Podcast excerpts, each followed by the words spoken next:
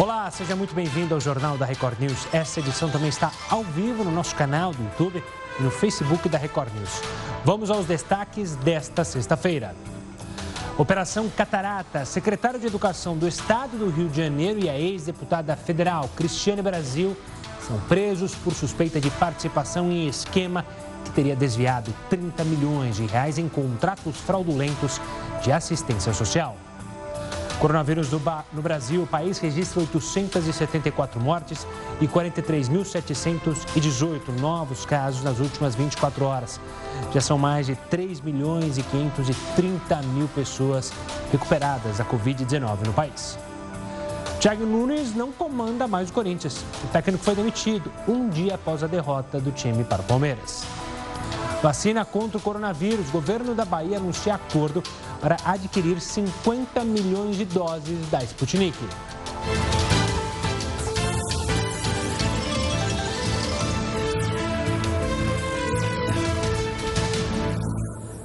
O governador da Bahia, Rui Costa, anunciou que o estado assinou um acordo para adquirir 50 milhões de doses da vacina russa Sputnik contra a Covid-19. O acordo vai permitir que o Estado, por meio do Centro de Pesquisa Farmacêutica Bahia Farma, venda a vacina em território nacional.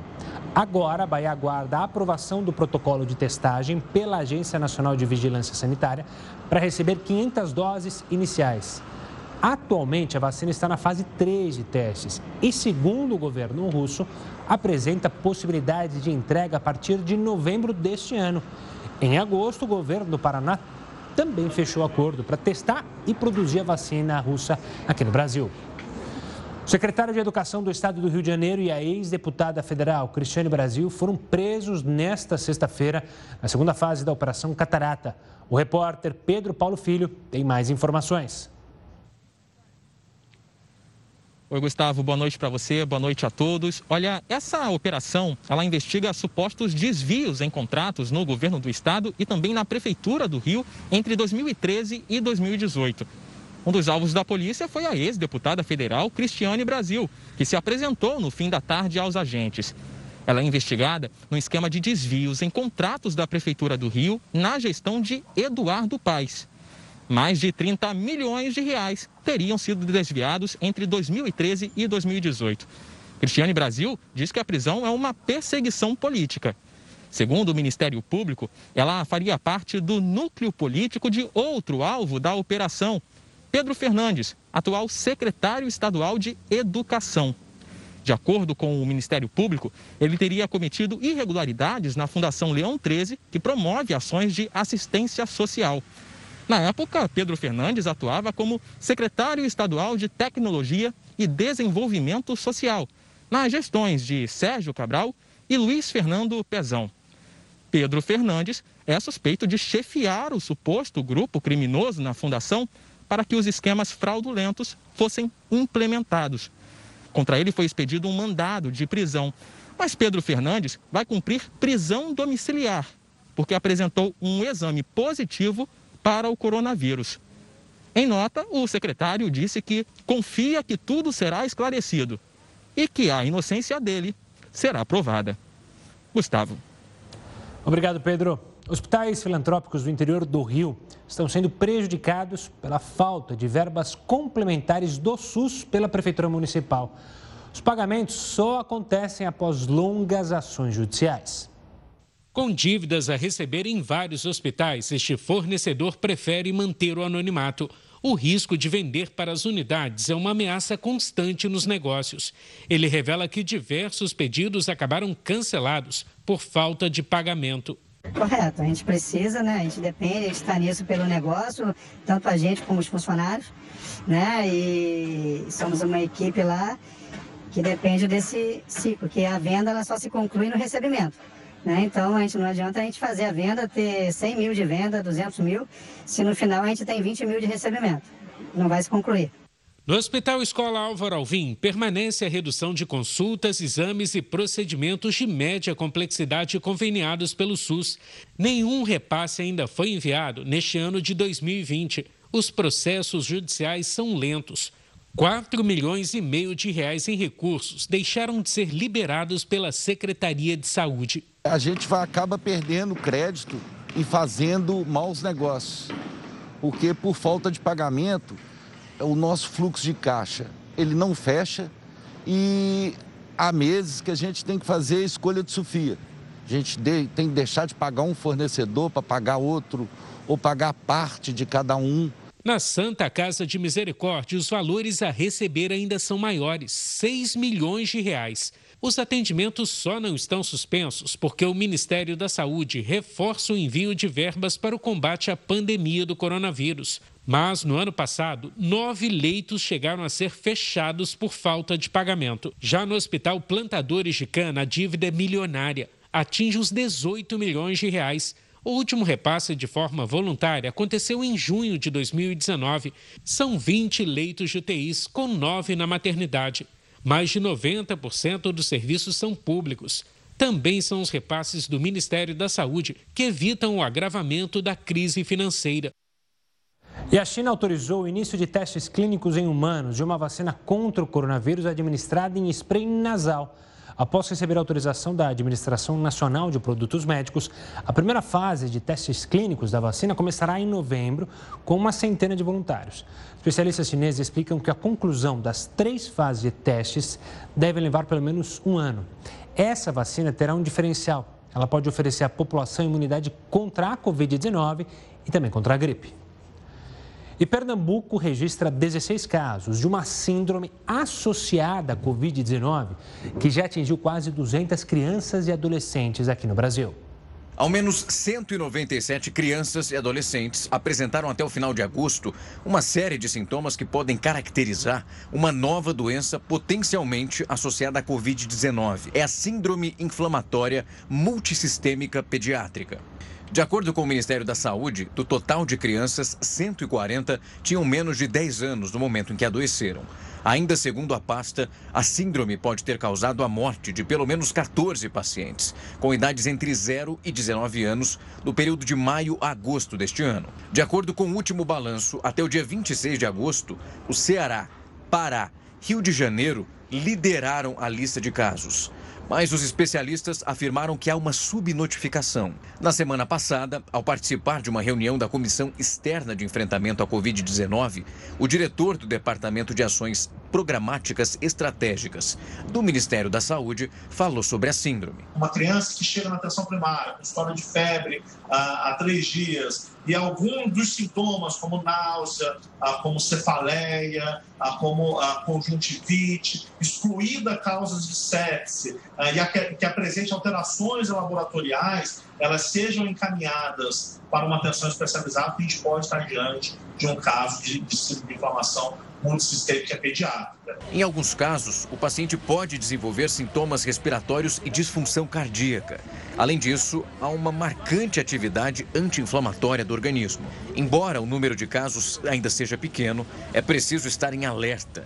Isso porque a síndrome ainda está sendo estudada por médicos e as sequelas da doença e os riscos para o futuro dos pacientes não estão claros até o momento. O governo de São Paulo atualizou nesta sexta-feira a classificação das regiões do Plano São Paulo, que regula a reabertura gradual das atividades econômicas durante a pandemia do coronavírus. E anunciou o avanço de duas regiões e nenhum retrocesso. Com isso, pela primeira vez, todo o estado está na fase amarela de classificação do plano. Nela é permitido que funcionem bares, restaurantes, comércios e outras atividades não essenciais.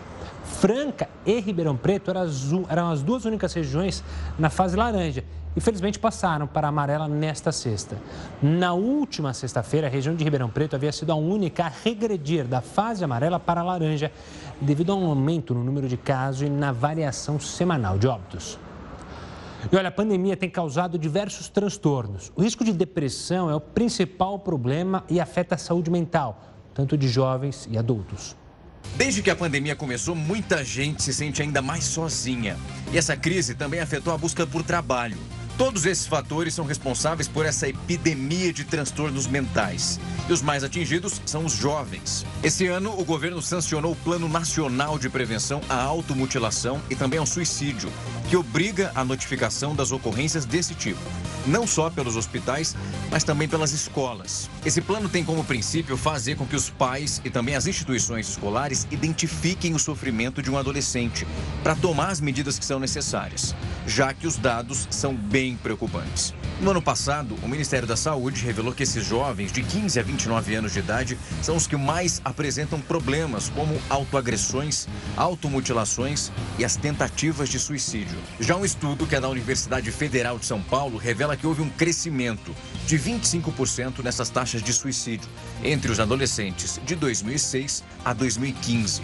O levantamento revela ainda que o desemprego no país impulsionou esses números. Mas não é somente essa falta do emprego que pode gerar esses problemas de saúde mental. O uso mais intenso da tecnologia é um dos grandes vilões. Pesquisas feitas nos Estados Unidos, Reino Unido e no Canadá mostram a relação entre a tecnologia e o aumento de lesões como automutilações. Alunos de escolas públicas e privadas foram analisados e 25% deles já tinham provocado algum tipo de lesão no próprio corpo, sem contar quem passava mais de nove horas diárias conectado que teve o risco duas vezes maior de sentir ansiedade, tristeza e angústia, comparados com aqueles que ficam menos horas em frente ali às telas. Por isso, é preciso desenvolver habilidades para lidar com esses transtornos no nosso dia a dia e aí melhorar a saúde mental. Olha, as eleições municipais estão chegando e é sobre esse assunto que eu converso agora com o professor Heródoto Barbeiro. Heródoto, como escolher o melhor candidato a prefeito. E é bom lembrar, a vereador, porque as pessoas sempre acabam achando, colocando culpa sempre no executivo, em quem é prefeito, em quem é presidente, e esquece em quem é vereador, quem é deputado, né, professor? Olá. É verdade. Gustavo, geralmente a gente escolhe o chefe do Poder Executivo e a gente esquece um pouco de que a Câmara Municipal tem uma importância muito grande na cidade de uma maneira geral. Então, é, eu acho que na medida que as notícias sobre o coronavírus agora vão ficando cada vez mais frágeis, o país hoje me parece que está em uma fase de retração e tudo mais, nós precisamos olhar para a eleição que vem aí. Então, aos poucos, nós vamos dar passo a passo, a gente vai, a gente vai dar algumas informações para que as pessoas possam escolher entre os candidatos a prefeito e vereador o melhor candidato a prefeito o melhor candidato a vereador. É, não é? é um ato de cidadania e é uma prática da nossa democracia. Mas para isso, a gente precisa ter algumas informações para a gente começar já a montar na nossa cabeça. Vamos à primeira informação, que eu acho que a gente precisa ter uma, uma ideia. Afinal, quantos prefeitos vão ser eleitos agora no mês de, do mês de novembro? Olha lá, são 5.570 prefeitos, porque tem 5.570 municípios e cidades. Quantos vereadores nós temos no Brasil? Olha aí, nós temos quase 58 mil vereadores no Brasil. Olha só uma coisinha que queria dizer para você. Se cada partido político pode indicar 1,5, nós vamos ter mais ou menos, mais ou menos uns 80 mil candidatos a vereador no país. 80 mil. E nós vamos eleger, então, 57.730 tem aí. Então, nós vamos ter um trabalho imenso para a gente poder descobrir quais são os melhores, é, quais são aqueles que têm melhores sugestões, currículo, olhar para ver se o cara não tem ficha suja, porque o ficha suja foi liberado, como eu contei aqui outro dia. Outra informação importante para a gente se preparar para a eleição. Vamos virar a nossa telinha. Era o seguinte, vamos começar, como você lembrou, da importância da Câmara Municipal, que é o Legislativo. Missão, qual é que é? É representar a população. Lógico, se a nossa democracia é representativa, quem é que me representa lá na, na prefeitura? É o, é, é o vereador, tá certo ou não? Outra missão importante dos vereadores que geralmente a gente não cobra, qual é que é? Ele tem que fiscalizar o prefeito. Ele tem que estar de olho no prefeito. Ele tem que saber o que o prefeito está fazendo. E não fazer aquelas panelinhas todas lá, né? Para ajeitar algumas coisas. Então, essa é a missão do vereador. Outra informação. Então, esse é o Legislativo Municipal. Vamos agora para o Poder Executivo. Vamos virar então a nossa telinha para o Poder Executivo aí. Tá lá. O Executivo é o prefeito, ok? Ele é o gestor da cidade. Atenção, ele não é o dono da cidade. Ele não é o príncipe da cidade. Tem até mulher de prefeito que é chamada de primeira-dama. É um negócio extremamente fora de época, mas ainda, por incrível que pareça, tem mulher de prefeito que é chamada primeira-dama. O que é que o gestor da cidade tem que fazer? Bom, primeiro ele tem que gerir o orçamento direitinho lá. Olho nele, olho na transparência. Ele é responsável pelas escolas, fundamental, pelos postos de saúde, pela limpeza e por aí afora. Então, tem um trabalho grande quando o prefeito quer fazer né, uma boa administração da cidade e nós sabemos que tem muitos prefeitos que fazem boa administração. Mas como isso tudo, logicamente, é bancado pelo nosso imposto, no caso aqui da prefeitura, a gente paga para ela diretamente hein, o IPTU, o IPTU e o ISS, vamos dar uma, uma, mais uma paginazinha lá. O prefeito nomeia secretários, quantos? Quanto ele quiser. Tá certo? Quem que ele põe lá? Ele põe quem ele quiser. Então, assim como o prefeito coloca quem ele quiser para secretário, o governador faz a mesma coisa e o presidente faz a mesma coisa com os ministros. Tá certo? É uma prerrogativa do poder executivo municipal, estadual ou federal colocar quem eles quiserem para ajudar na gestão. Tudo bem, nada contra, vamos em frente. Outra questão para a gente olhar direitinho, vamos vir na nossa página, é o seguinte: como é que fica o salário? A gente precisa ficar de olho. Por que razão? Porque tem o fixo e depois tem as vantagens. Então a gente tem que olhar o seguinte, né? Quanto é que custa o prefeito para mim? Quanto é que custa o, o, o vereador? Por quê? Porque tem carro, motorista, tem manutenção, tem combustível, tem viagem, tem nomeação de amigos. Aí a coisa começa a ficar cara, ficar cara. Então minha sugestão é: saiba direitinho quanto custa a Câmara Municipal da sua cidade. A minha eu sei, custa 600 milhões de reais. Olha aí na sua, tudo bem? Eu acho que é dessa forma que a gente vai então formando passo a passo, porque logicamente a gente vai encontrar com os candidatos para que a gente possa exercer o direito de escolher um bom candidato a prefeito e um bom candidato a vereador. Então é isso aí, Gustavo, nosso passo a passo aí. Boa, Heroto. Informações importantíssimas para você aí de casa fazer sua escolha com segurança. Mas, ao escolher o seu candidato, não quer dizer que você tem que apoiar ele plenamente. Você tem que cobrar, mandar e-mail, como o Heroto sempre menciona aqui. Você pode mandar e-mail para o seu deputado, cobrar nas redes sociais o seu vereador, o seu prefeito, para, claro, ele fazer justamente aquilo que ele prometeu. Olha, a Prefeitura de Salvador, Salvador anunciou a reabertura de cinemas, teatros e centros de convenções já a partir de segunda-feira. Só serão permitidas 100 pessoas por sessão e com o famoso distanciamento entre as poltronas. O uso de máscaras será obrigatório. E o horário de funcionamento de lojas de rua e shoppings foi ampliado em Belo Horizonte agora vão poder abrir também aos sábados. A nova medida já começa a valer a partir de amanhã. A Secretaria de Saúde também liberou a reabertura de três parques na cidade e a prática de atividades coletivas em academias de ginástica a partir de segunda-feira. Vamos agora com a opinião do colunista Rodrigo Constantino.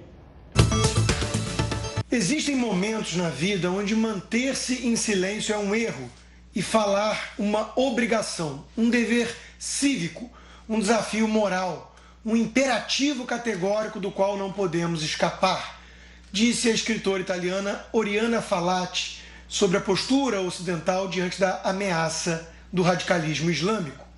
Passados quase 20 anos do atentado terrorista que estarreceu o mundo naquele 11 de setembro, choca que muitos ainda preferem ignorar fatos da realidade sobre o que representa essa verdadeira ameaça islâmica. A época do ataque coordenado por Bin Laden, a escritora italiana Oriana Falati escreveu um pequeno livro, um verdadeiro desabafo, intitulado The Rage and the Pride. Trazer alguns pontos da autora nessa data, nesse aniversário triste, para relembrar os argumentos esquecidos é algo importante aqui. O próprio Bin Laden reforça as palavras de Oriana, quando ela afirma que as pessoas não entendem, não querem entender que há uma espécie de cruzada reversa em andamento. Uma guerra religiosa, cultural, que os fanáticos chamam de jihad. O Ocidente é um mundo a ser conquistado, subjugado pelo Islã.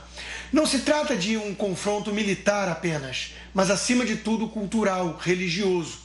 Os inimigos usam as qualidades, as qualidades do Ocidente como arma contra o próprio Ocidente. Quanto mais uma sociedade é aberta e democrática, mais exposta ao terrorismo ela está. O medo de nadar contra a corrente e parecer islamofóbico cega muitas pessoas, impedindo a visão dessa cruzada reversa em curso. Não querem ver que se o Ocidente não lutar, não se defender, a jihad poderá vencer. Karl Popper, filósofo austríaco, foi certeiro quando disse que não devemos aceitar sem qualificação o princípio de tolerar os intolerantes, senão corremos o risco de destruição de nós próprios e da própria atitude de tolerância. A duplicidade, a ambiguidade, a hipocrisia de muitos pensadores e formadores de opinião ocidentais colocam em risco a própria sobrevivência do Ocidente, a própria liberdade de expressão que hoje eles usam contra si mesmos. Reconhecer que a tal cruzada reversa existe é um primeiro passo para que o Ocidente possa sobreviver. Falta clareza moral para compreender que o mundo livre enfrenta uma ameaça que é uma mistura de religião e ideologia, o islamofascismo. Os valores judaico-cristãos do Ocidente são necessários mais do que nunca nessa batalha. É preciso reagir antes tarde do que nunca. E agora no Rio de Janeiro, bares e restaurantes terão restrição de horário para o consumo de bebida alcoólica na área externa. Você vai entender melhor isso daqui a pouquinho aqui no Jornal da Record News. As eleições municipais de 2020 estão prestes a acontecer. Foram criadas diversas regras e os candidatos devem respeitar limites de gastos na campanha eleitoral. São cerca de 60 dias de campanha eleitoral em que candidatos a prefeito e vereador precisam expor ideias e projetos para conquistar o voto dos eleitores. Um trabalho que exige espaços nas plataformas de mídia, confecção de panfletos, além de todo investimento na elaboração dos trâmites eleitorais. Estrutura promocional que, em uma cidade como Campos dos Goitacazes, no norte fluminense, pode custar milhares ou até milhões de reais. Segundo dados do Tribunal Superior Eleitoral, o limite de gastos para prefeito é de R$ 2.418.940,12, quase 300 mil reais a mais do que no limite de 2016. No segundo turno, o teto fica em R$ 967.576,05. Já para vereador, é possível gastar até R$ 319.311,17. O controle de gastos, ele é fundamental para inibir abusos né, do poder econômico. Esse controle tem se mostrado inócuo ao longo dos anos. Tanto por conta da, da profusão de candidaturas, né, sobretudo no, no legislativo, como também pela conveniência dos grupos que se revezam no poder e, e fazem uso né, dessas,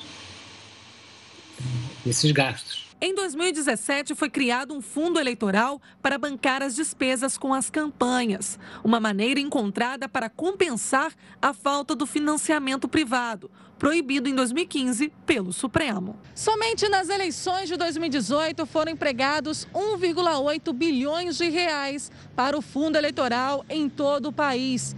Para este ano, o Congresso Nacional aprovou uma elevação de 3,8 bilhões de reais. Números que, de acordo com análise de especialistas, provocam controvérsias. É um dinheiro considerável, né? E um montante considerável que, sai da, da, da rubrica do, dos investimentos, da educação, da segurança. E as agências do INSS começam a reabrir na próxima segunda-feira, depois de quase seis meses fechadas por causa da pandemia. Nós vamos até Brasília falar com a repórter Lívia Veiga. Lívia, uma boa noite. Quais são os novos protocolos de segurança das agências?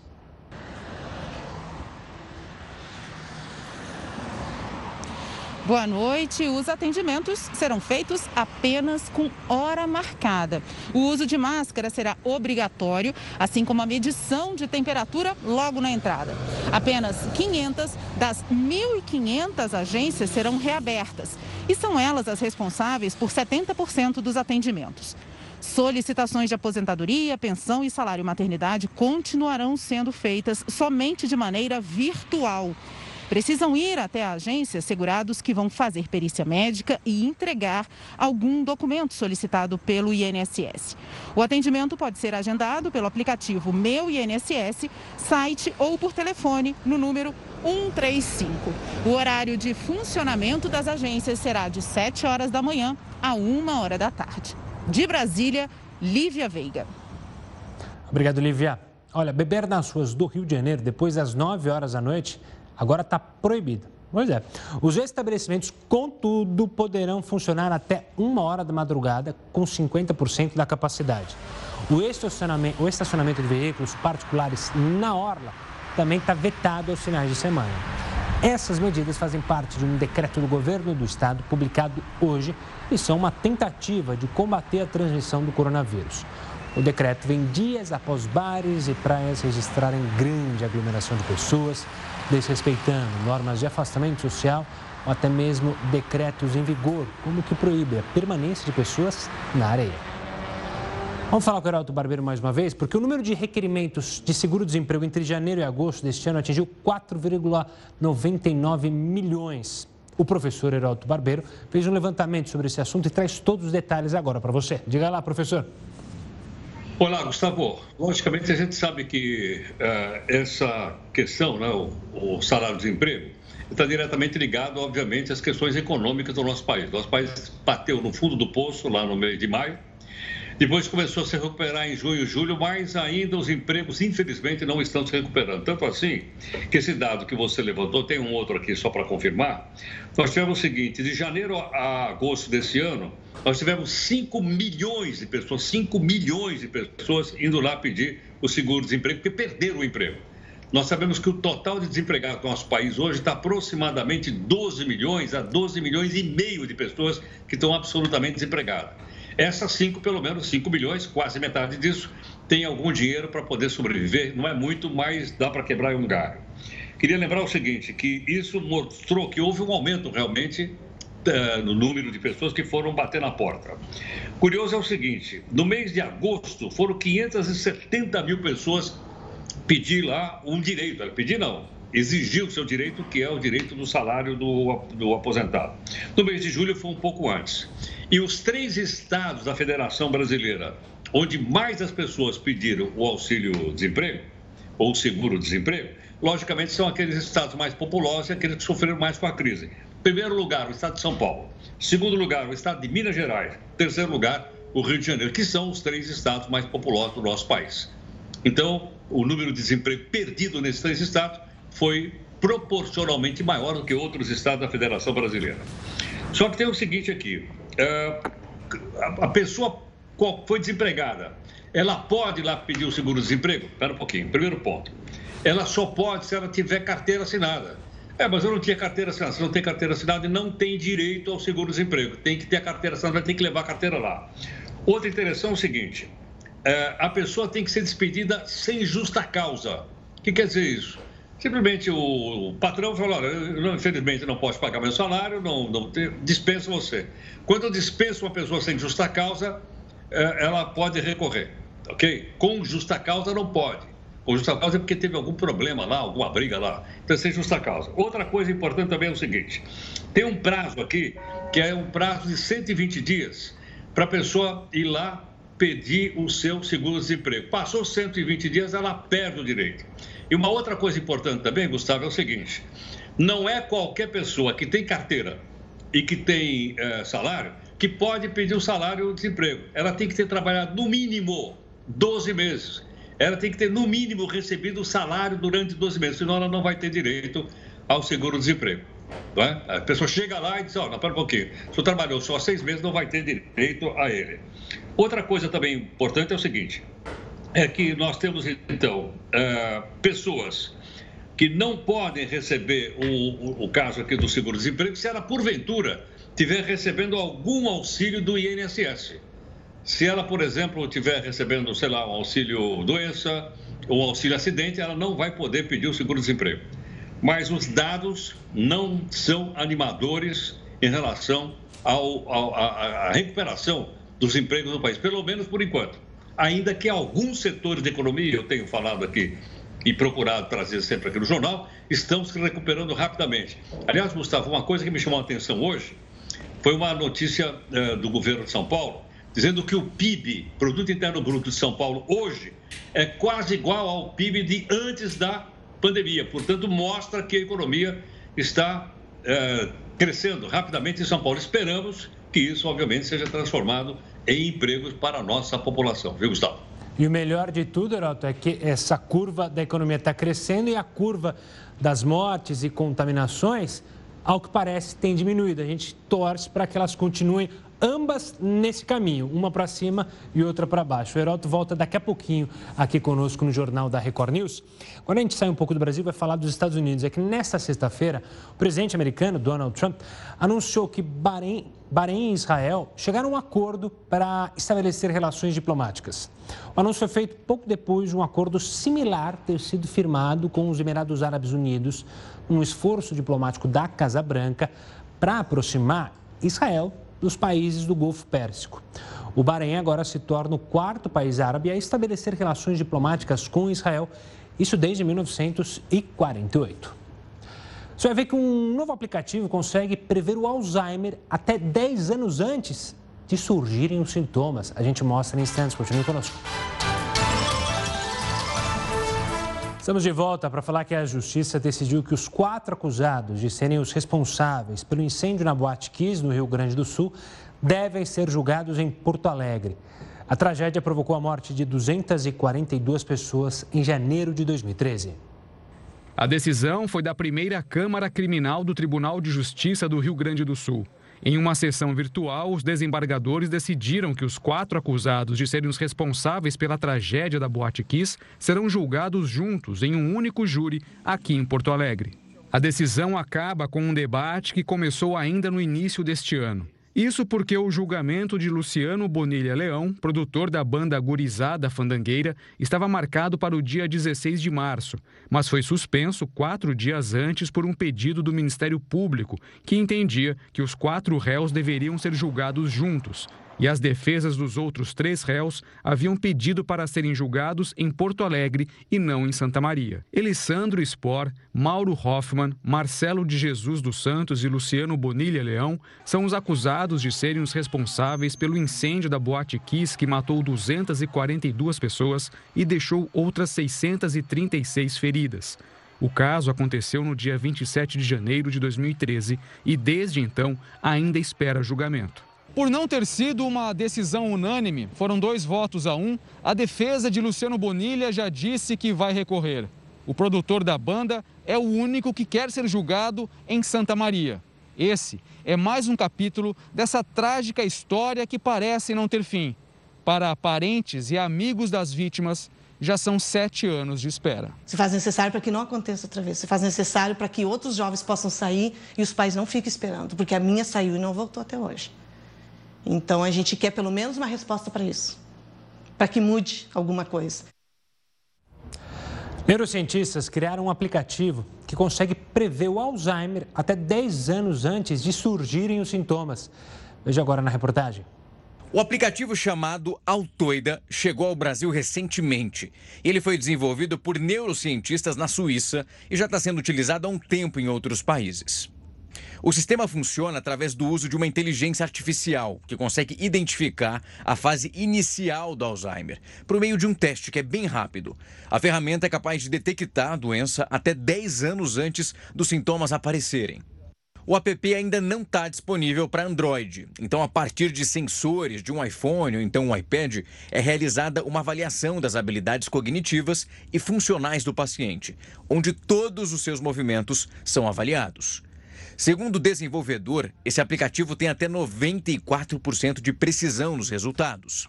De acordo com os responsáveis, essa ferramenta não tem o intuito de dar um diagnóstico, mas sim de trazer um suporte para os médicos e ajudá-los a serem mais assertivos na análise da doença. O exame dura em média 10 minutos. Após a realização, esses dados do paciente são processados e são gerados relatórios de rastreio com o perfil do participante. Mas é preciso ter cautela com a realização desses testes, para não se decepcionar com os resultados que apontem para um diagnóstico positivo. Os tratamentos que estão sendo pesquisados para tentar mudar a história natural da doença, eles são muito ou serão muito mais eficazes se usados no início dos sintomas da doença. Quer dizer, sempre que você trata a doença de Alzheimer na fase de demência, quando a pessoa já tem um comprometimento cognitivo grande, o cérebro já está bastante afetado. Se você conseguir achar detectar a doença no início, quando os sintomas são sutis, o cérebro está menos afetado. Então, o tratamento pode ser mais eficaz em reduzir a progressão.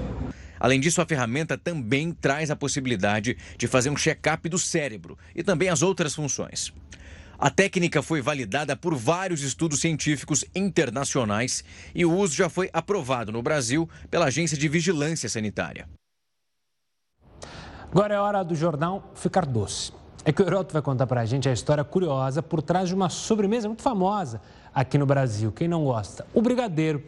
Heroto, explica para a gente qual é a origem desse doce, uma sexta-feira. Sempre cabe um brigadeirinho agora à noite. Com moderação. Com moderação. Tudo bem. Gustavo, imagine uma campanha para presidente da República cujo slogan do candidato é o seguinte: vote no brigadeiro, porque além de bonito, é solteiro. Sensacional. Você está brincando? Não, eu estou falando sério. Não, é. O brigadeiro que eu estou me referindo aqui é o brigadeiro Eduardo Gomes, que foi candidato a presidente da República do Brasil duas vezes. A primeira vez foi em 1945, olha ele aí, ó. Aí ele era bonitão mesmo. As mocinhas estavam apaixonadas por ele e o homem era solteirão. Ele era da UDN, tá vendo aí cima? Lá, que era um partido de direita, União Democrática Nacional. Ele era da direita, o seu brigadeiro. E ele saiu candidato em 1945, mas foi derrotado pelo Dutra, que acabou virando presidente do Brasil. Aí, em 1950, esse brigadeiro que está aí novamente, que aliás era um, é um herói da FAB, ele foi candidato de novo. Só que dessa vez ele foi derrotado pelo Getúlio Vargas. Aí você diz, bom, mas o que, que tem a ver o doce brigadeiro que você citou agora? Estou percebendo que você é um fã dos doces é, com, a, com a figura dele. É o seguinte, quando ele saiu candidato em 1945, não havia, o que você mostrou agora há pouquinho aí, esse fundo eleitoral, que para mim é um negócio que não dá para aceitar, deles gastarem 2 bilhões de reais agora na campanha para prefeito e para e e vereador. Não tinha grana. Então, o que, que as mocinhas casadoras do Rio de Janeiro fizeram? Fizeram o que estão fazendo aí, que a gente está mostrando. Fizeram os docinhos, os docinhos eram vendidos e o dinheiro do docinho era doado para a campanha do Brigadeiro. Por isso é que esse docinho gostoso, maravilhoso, etc, etc, teve o nome de Brigadeiro. Então você veja que coisa curiosa, né? O simples doce está ligado à história política do nosso país e não é só coisa do passado. Isso nos remete ao presente, porque no passado o cidadão tinha que se virar para arrumar, arrumar dinheiro para fazer campanha e hoje ele não precisa se preocupar. Não é? Porque ele recebeu 2 bilhões do nosso bolso para fazer campanha. Aí eu pergunto o seguinte: e aí? Qual é a saída para isso? Será que seria, por exemplo, Gustavo, a gente comer mais brigadeiro? Porque pelo menos a gente vai gostar do brigadeiro e engordar um pouquinho mais nessa pandemia. E vai, e vai ficar mais feliz, porque com certeza comer brigadeiro é melhor do que ver a gastança desses políticos. Heroto, a gente se fala agora, sabe quando? Eu não faço a menor ideia. Só em outubro, porque eu estou saindo de férias, então eu já deixo aqui meu tchau até outubro. Outubro eu volto e volto inclusive mais velho, porque outubro é meu aniversário, volto um aninho mais velho. Peraí, peraí, não vai esquecer de trazer um bolinho, porque eu vou estar aí na redação para comer, hein? Então tá combinado. Promessa é dívida, Heroto. Um forte abraço. Tchau, tchau. Boa sorte, boa sorte. Muito obrigado. Valeu, HB. Olha, vamos falar da empresa japonesa responsável por aquele navio que derramou petróleo na costa das Ilhas Maurício. A empresa vai pagar 50 milhões de reais para ajudar a restaurar as áreas afetadas. As medidas incluem projetos de proteção ambiental e criação de um fundo para a recuperação do meio ambiente. O navio transportava 4 mil toneladas de combustível. O petróleo começou a vazar e infestou o mar. De acordo com analistas, mais de mil toneladas de petróleo vazaram da embarcação. Depois que o navio se partiu em dois, a maior parte foi rebocada para alto mar e afundou, mas a parte menor permanece presa lá no Recife. Tem time paulista que agora está em busca de técnico. Você já sabe qual é? Já deve imaginar, né? Esse time, inclusive, perdeu ontem. A gente conta os detalhes já já aqui no Jornal da Record News. Jornal da Record News de volta para falar do Corinthians, que demitiu hoje o técnico Thiago Nunes. A demissão acontece um dia após a derrota para o Palmeiras pelo Brasileirão. Thiago já vinha sendo contestado por grande parte da torcida há meses. E a derrota no derby foi a gota d'água. Nos últimos quatro jogos, o Corinthians conquistou apenas uma vitória e um empate. O aproveitamento no Brasileirão é de apenas 40%. Nos Estados Unidos, os incêndios florestais, que também atingem lá, chegaram a um nível incontrolável. A nossa correspondente, Evelyn Bassos, tem as informações. Uma boa noite, Evelyn. Oi, Gustavo. Muito boa noite para você e para todos que nos assistem. Ao todo, nove estados americanos estão sofrendo com as queimadas neste momento e pelo menos 24 pessoas morreram nesta semana nos estados da Califórnia, Oregon e Washington. A fumaça cobriu cidades inteiras, transformando o dia em noite e deixando o céu totalmente laranja. Autoridades se preocupam com a qualidade do ar em algumas regiões, onde já é difícil até respirar. No Oregon, mais de 10% da população precisou abandonar as casas. São mais de 100 focos de incêndio em toda a costa oeste do país. Gustavo.